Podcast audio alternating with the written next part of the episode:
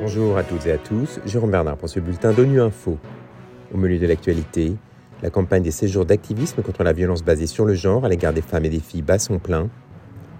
L'ONU SIDA prévient que la discrimination et les violences domestiques entravent la lutte contre le sida. Et à Genève, un sommet met en lumière l'action exceptionnelle de six jeunes activistes pour améliorer la vie de leur communauté. La campagne des séjours d'activisme contre la violence basée sur le genre à l'égard des femmes et des filles se poursuit jusqu'à la journée des droits de l'homme le 10 décembre. Au Mali, la MINUSMA, la mission des Nations Unies dans le pays, a organisé il y a quelques jours une journée de sensibilisation pour soutenir les femmes détenues dans la prison de Bolé à Bamako. On écoute le reportage de Ben Junior de Mikado FM. Quelques dizaines de femmes et jeunes filles détenues à la prison de Bolé ont participé à un échange sur les violences basées sur le genre. Ces échanges, initiés par la MINUSMA, ont porté notamment sur les différentes formes de violence que subissent les femmes. Et à la fin de la discussion, certaines ont pour la première fois partagé leurs expériences, leurs peines, comme le témoigne ici une participante. Il y a beaucoup de mes sœurs ici à Bolé qui ont subi des violences euh, basées sur le genre. Elles ont été violées ou d'autres, c'était des violences physiques. Donc, euh, voir que la MINUSMA s'intéresse à cela et se déplace pour venir jusqu'à nous, cela nous fait beaucoup de bien d'en parler.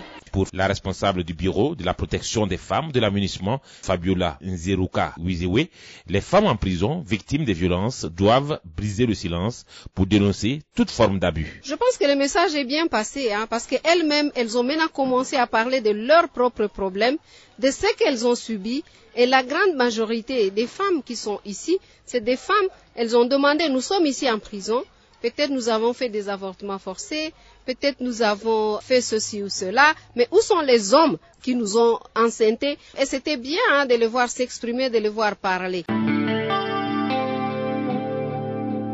La discrimination et les violences domestiques entravent la lutte contre le sida. C'est ce qu'affirme un rapport de l'ONU SIDA publié cette semaine.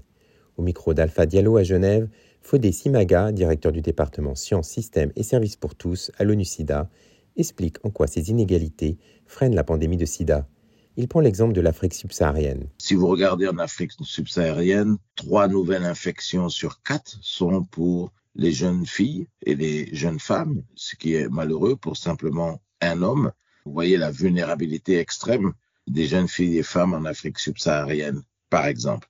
C'est pour cela que quand on étudie dans le détail les données dont nous disposons à travers les pays, il s'avère que cette vulnérabilité est liée à l'absence euh, ou à l'insuffisance de l'éducation, par exemple. C'est aussi sur les violences basées sur le genre, donc y compris les violences domestiques, qui font que les femmes sont beaucoup plus vulnérables et beaucoup plus sujettes à l'infection que les hommes du fait de leur vulnérabilité. C'est une des inégalités par exemple. Une autre est l'inégalité liée aux populations qui sont marginalisées du fait de la stigmatisation, discrimination et la criminalisation. C'est le cas de ce que nous appelons les populations clés, avec euh, les hommes ayant des relations sexuelles avec les hommes, les homosexuels, les prisonniers, les personnes qui injectent de la drogue, les transgenres et les migrants.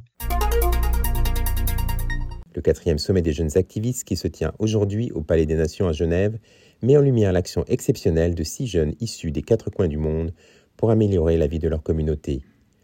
Leur projet vise par exemple à lutter contre le racisme en Afrique du Sud ou à permettre l'accès à l'éducation aux filles en Afghanistan.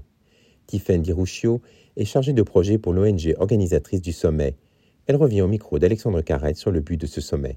Nous, notre but avec ce sommet, c'est de mettre un gros coup de projecteur et de leur accorder une reconnaissance à tous ces jeunes qui font un travail formidable partout dans le monde sur le terrain et qui ont vraiment un impact. Mais aussi, on les accompagne tout au long du séjour, en amont et après aussi, pour pouvoir leur euh, offrir euh, un accès à des contacts stratégiques. On organise des rencontres bilatérales avec euh, des personnes qui peuvent être intéressantes pour leur projet, que ce soit des représentants d'agences de l'ONU, d'ONG, de fondations. On lève des fonds également. Avec ce prix, ils vont recevoir donc une donation pour pouvoir implémenter un projet sur le terrain. Donc nous, vraiment, c'est important qu'on aille au-delà juste du coup de projecteur, mais qu'on vraiment on les aide et on leur donne les outils pour aller plus loin, parce que ces jeunes, ils ont vraiment un potentiel d'impact incroyable et on est convaincu que dans quelques années, ils et elles seront sûrement à la tête euh, de leur pays, on en est certain.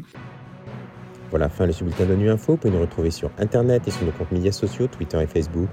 Merci de votre fidélité. À la semaine prochaine, même heure, même fréquence.